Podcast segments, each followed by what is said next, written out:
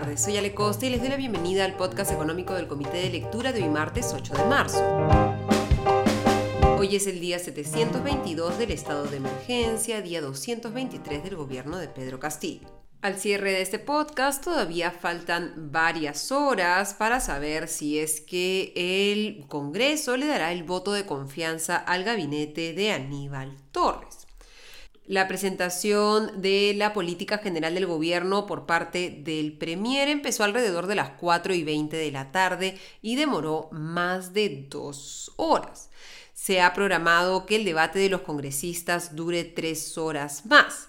No sabemos todavía si es que la votación se dará hoy o se esperará hasta mañana para decidir cuál es el destino del gabinete de Aníbal Torres pero hasta el momento todo indica que por, al parecer, un instinto de autopreservación, el Congreso le dará el voto de confianza al gabinete Torres, pese a la presencia de Hernán Condori en el Ministerio de Salud, pese a que en el Ministerio de Transportes y Comunicaciones se nombró al ex secretario general nombrado por el ex ministro Juan Silva, es decir, continuismo total en una eh, cartera que ha sido señalada como sospechosa de corrupción, entre otros perfiles en el gabinete que claramente no cumplen con los requisitos que deberían existir para ser ministro de Estado dentro de la sección introductoria de su discurso ante el Congreso en el que ha presentado las políticas de gobierno.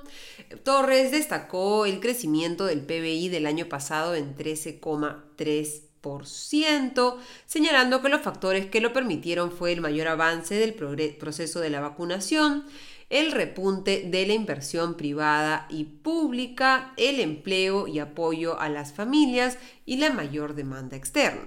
Sin embargo, como ayer les contaba que este fin de semana explicaba Julio Velarde, presidente del Banco Central de Reserva en una entrevista en el diario El Comercio, la inversión privada creció fuertemente el año pasado, pero en el último trimestre ya crecía menos de 3% y en los últimos meses hemos visto una caída de la inversión pública. El empleo que ya ha recuperado sus niveles prepandemia es tan solo el empleo formal. En el empleo total todavía estamos en una peor situación que antes del 2020 y en el caso de la demanda externa lo que se ha incrementado es el precio de los productos que exportamos. Muchos de estos productos, recordemos, son productos mineros como el cobre. Y sobre esto, al comienzo de su presentación, Aníbal Torres dijo, abro comillas, no soy antiminero, cierro comillas, y anunció como un éxito de su gobierno haber logrado un acuerdo con cuatro comunidades y la minera Las Bambas en Cusco. Sin embargo, como sabemos, el corredor vial minero que permite la operación de las bambas está nuevamente bloqueado desde el primero de marzo debido a los reclamos de otra comunidad. Uno de los 10 que presentó hoy Torres fue el de reactivación económica y de actividades productivas con desarrollo agrario y rural, en el cual proyecta el Ejecutivo que la actividad económica crecerá este año 2022 entre 3,5% y 4% y que el déficit fiscal será menor al 3% del PBI. Recordemos que el año pasado el déficit fiscal fue de 2,6%, así que para este año se espera un ligero incremento del déficit fiscal, que es la diferencia entre lo que ingresa al Estado y lo que gasta este. Sobre la inversión pública, que lleva ya varios meses en terreno negativo, ha dicho, abro comillas, a partir del segundo trimestre de este año la inversión pública se acelerará incluso más con el destrave de proyectos de infraestructura, cierro comillas. ¿Cómo se puede acelerar incluso más algo que está en terreno negativo? Es una pregunta que claramente el primer ministro no podría responder y ha señalado que también a partir del segundo trimestre se promoverá la inversión privada para el crecimiento económico.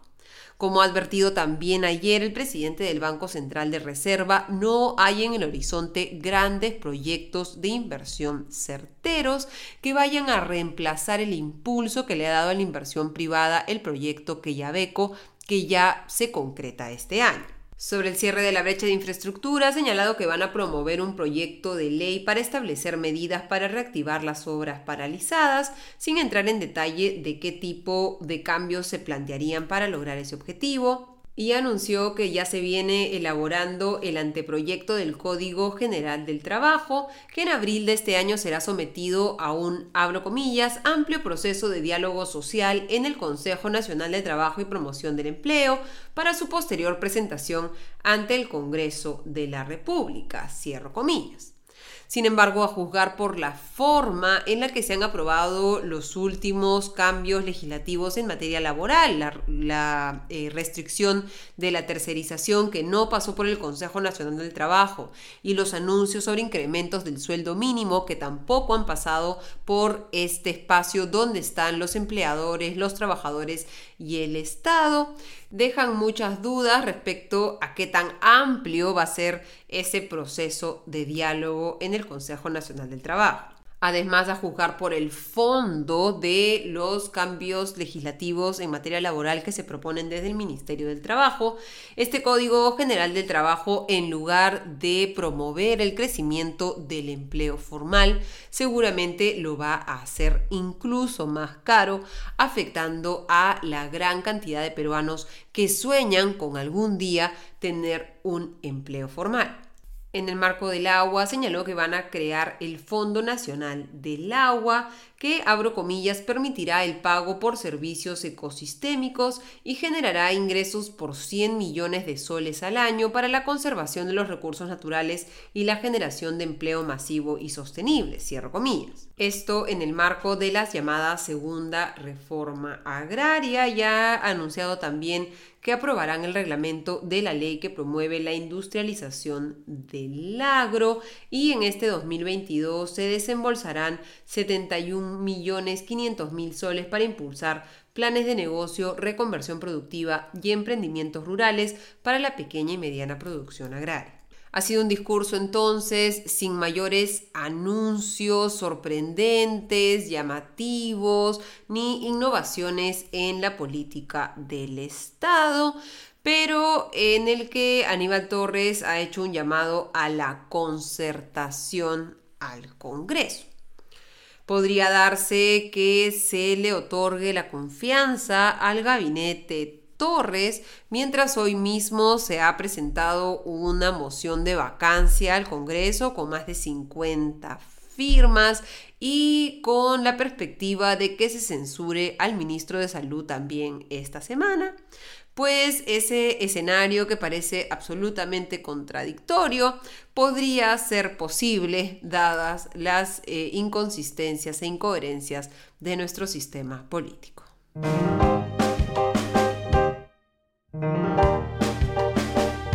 Les comentaba sobre la entrevista que dio este fin de semana el presidente del Banco Central de Reserva, Julio Velarde, al diario El Comercio, en el que no hizo pronunciamientos específicos respecto al desempeño del gobierno, pero sí hizo advertencias generales como que tenemos un problema serio de crecimiento, la caída de la inversión pública en los últimos cinco meses y el estancamiento de la inversión privada.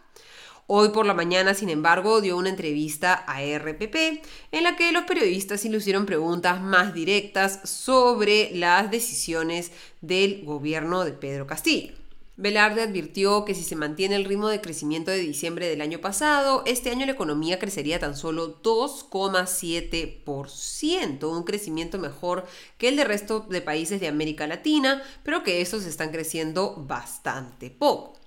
Ha dicho lo siguiente, abro comillas, tenemos un desafío grande. Si es que queremos crecer, no se puede tener un sector público que no esté preparado, que no sea profesional o que no tenga el criterio necesario para tomar decisiones acertadas. Cierro comillas.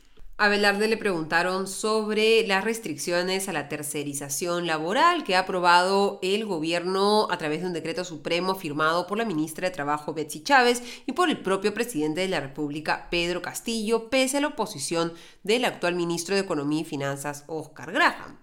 Esto es lo que dijo Velarde, abro comillas, atentar contra la tercerización es una locura y es una pobre comprensión de la economía.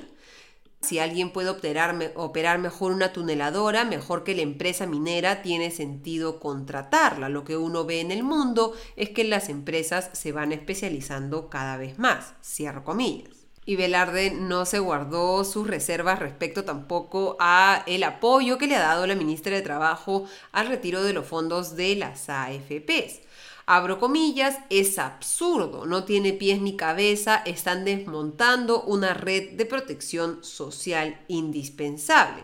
Hay muchos cambios que se pueden hacer al sistema de pensiones, pero desaparecerlo de la noche a la mañana sí sería un error bastante profundo, cierro comillas y tampoco se reservó sus observaciones respecto a la propuesta de incrementar el sueldo mínimo. Hablo comillas, es un error hacerlo por cálculo político. Los que se van a beneficiar son muy pocos. Los que son beneficiados directamente por el sueldo mínimo son menos de uno de cada 25 personas. Cierro comillas. Indicó, sin embargo, por probablemente si tiene que darse un aumento, pero que sea muy prudente por la situación en las pequeñas empresas. Cierro comillas.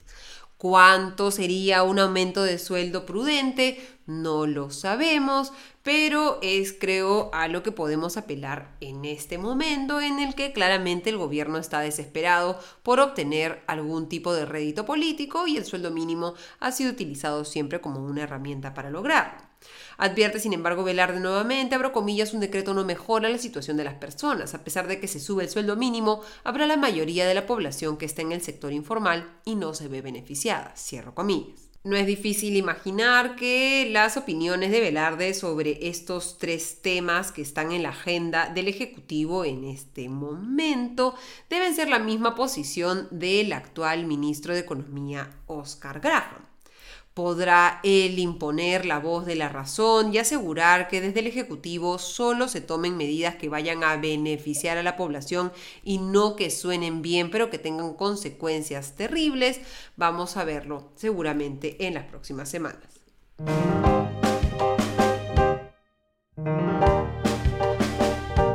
Y hoy es el Día de la Mujer. No tenemos mucho que celebrar ni tampoco estamos esperando saludos, como espero ya sepan, sino más bien este día debe ser una oportunidad para que todos reflexionemos respecto a qué estamos haciendo para lograr la real equidad entre hombres y mujeres, que las mujeres podamos acceder a las mismas oportunidades que los hombres sin que el ser mujeres o ser madres o las decisiones que uno quiera tomar en su vida personal afecten nuestras posibilidades de lograr nuestras metas. Lamentablemente lo que nos muestran las cifras es que en el caso de las mujeres tomar decisiones como por ejemplo tener hijos sí tienen un costo en nuestro desarrollo laboral. Y eso no debería existir, especialmente si vemos que en el caso de los hombres, tener hijos les genera mayores réditos en el ámbito laboral y no les significa ningún costo algunas cifras importantes que creo que todos deberíamos tener en cuenta. Con la última data del INEI e del año pasado a septiembre, vemos que en el caso del empleo formal, en el caso de los hombres, el 28,8% de los trabajadores trabajan formalmente y tan solo el 24,7% del total de mujeres trabajadoras tiene un trabajo formal. Disminuir la brecha salarial todavía es un reto pendiente. A septiembre del 2021, como les digo, las últimas cifras de empleo nacional que tenemos, una mujer en promedio en el Perú gana 72 soles con 10 céntimos por cada 100 soles que gana un hombre. Esta brecha ha crecido respecto al 2020, en el que una mujer en promedio ganaba 69 soles con 90 por cada 100 soles que ganan los hombres. La pandemia, sin embargo, ha golpeado tanto los ingresos de ambos que hemos tenido el efecto de una reducción de la brecha salarial respecto al 2019. 75,4% era la brecha salarial en el año 2019 en septiembre, pero lo que vemos es que las cifras se están normalizando y llegaremos seguramente a esa misma brecha salarial. Se necesitan tomar acciones para que las mujeres puedan lograr generar mayores ingresos y ganar al menos igual que los hombres, en un contexto en el que además, de acuerdo con el INEI, e la cantidad de hogares que tienen a una mujer como jefa del hogar ha pasado de 25% en el 2010 a 31,8% en el 2020. Los hogares peruanos entonces están volviendo cada vez más dependientes de los ingresos de las mujeres y por eso es que es tan importante resolver el problema de la brecha de ingresos algunas, entre comillas, buenas noticias es que, por ejemplo, se ha incrementado la proporción de mujeres que acceden a Internet. En el 2015, tan solo el 23,8% de las mujeres de, de, más de 6 años accedían a Internet y en el 2020 esto ha llegado al 62,3%. Falta, sin embargo, todavía mucho para superar esta brecha digital y asegurar que la mayoría de mujeres puedan acceder a Internet, especialmente en el área rural, donde tan solo el 31,8% de las mujeres tiene acceso. Usemos lo que nos queda entonces del Día de la Mujer para reflexionar respecto a qué podemos hacer cada uno de nosotros para cambiar esta realidad y también para combatir otros flagelos que afectan a las mujeres como la violencia por motivos de género.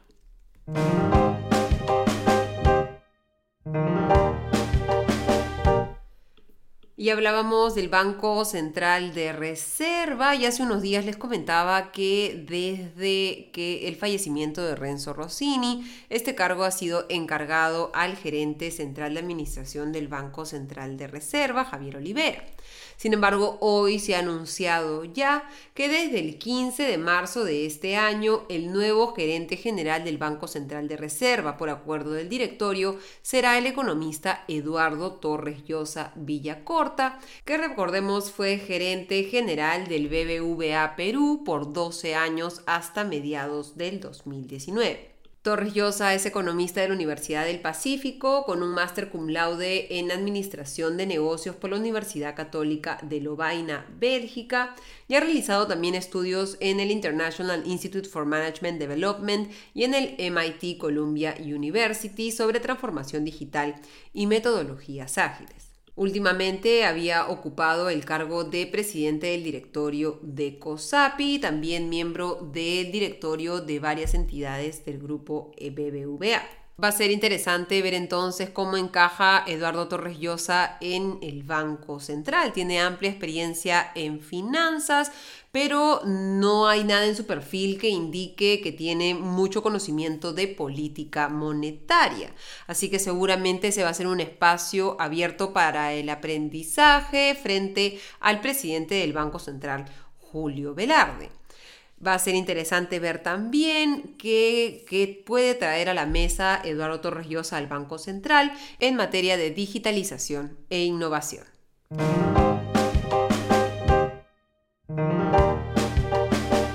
Y en el panorama internacional, hoy el presidente de los Estados Unidos, Joe Biden, anunció una sanción contra Rusia que hasta hace tan solo unos días parecía imposible. Ha anunciado un embargo sobre la importación de petróleos y gas rusos para, abro comillas, asestar otro duro golpe, cierro comillas, al presidente Vladimir Putin. Quedan entonces prohibidas las importaciones de petróleo y gas de Rusia a los Estados Unidos. El presidente Biden ha dicho, abro comillas, podemos tomar esta decisión mientras que otros no pueden, cierro comillas, debido a que Estados Unidos produce más petróleo y gas del que consume.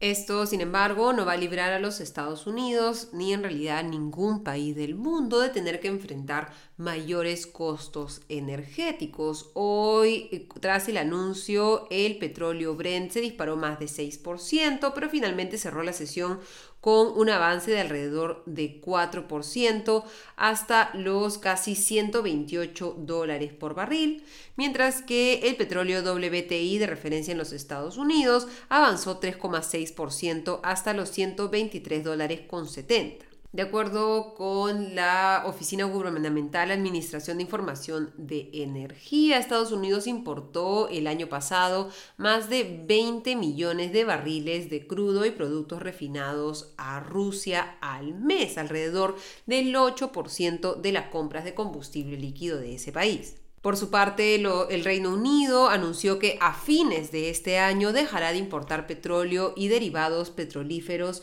de Rusia.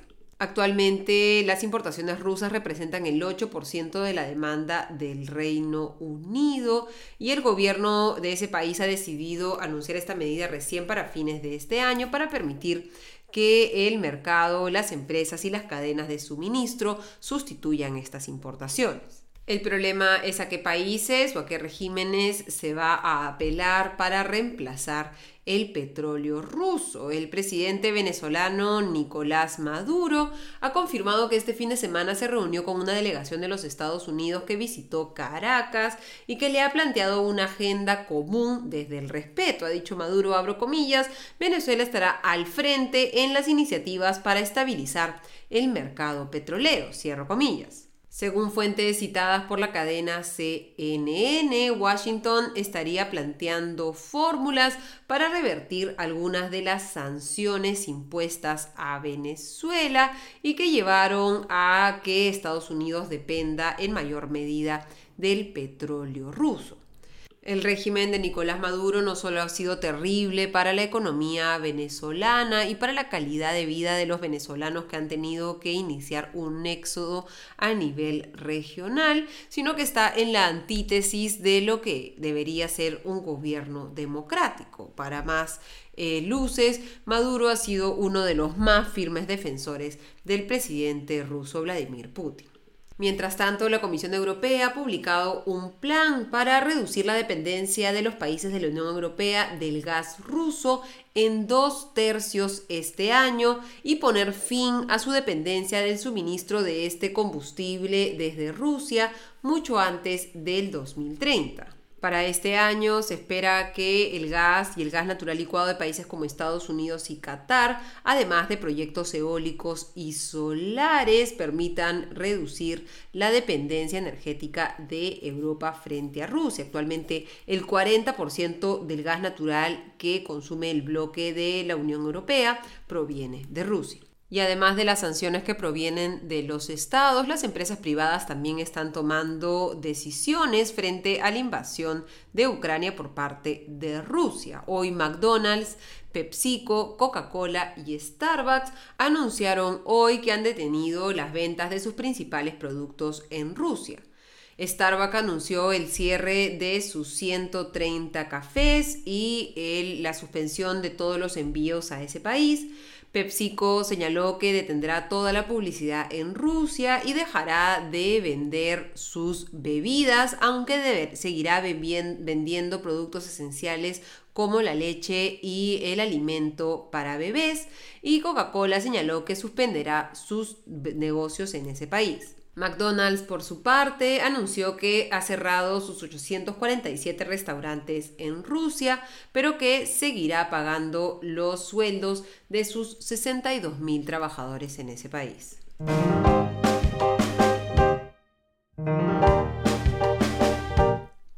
Y mirando el cierre de los mercados, hoy las bolsas del mundo estuvieron extremadamente volátiles, especialmente debido a el anuncio de los Estados Unidos de que prohibirán la importación de petróleo y gas de Rusia.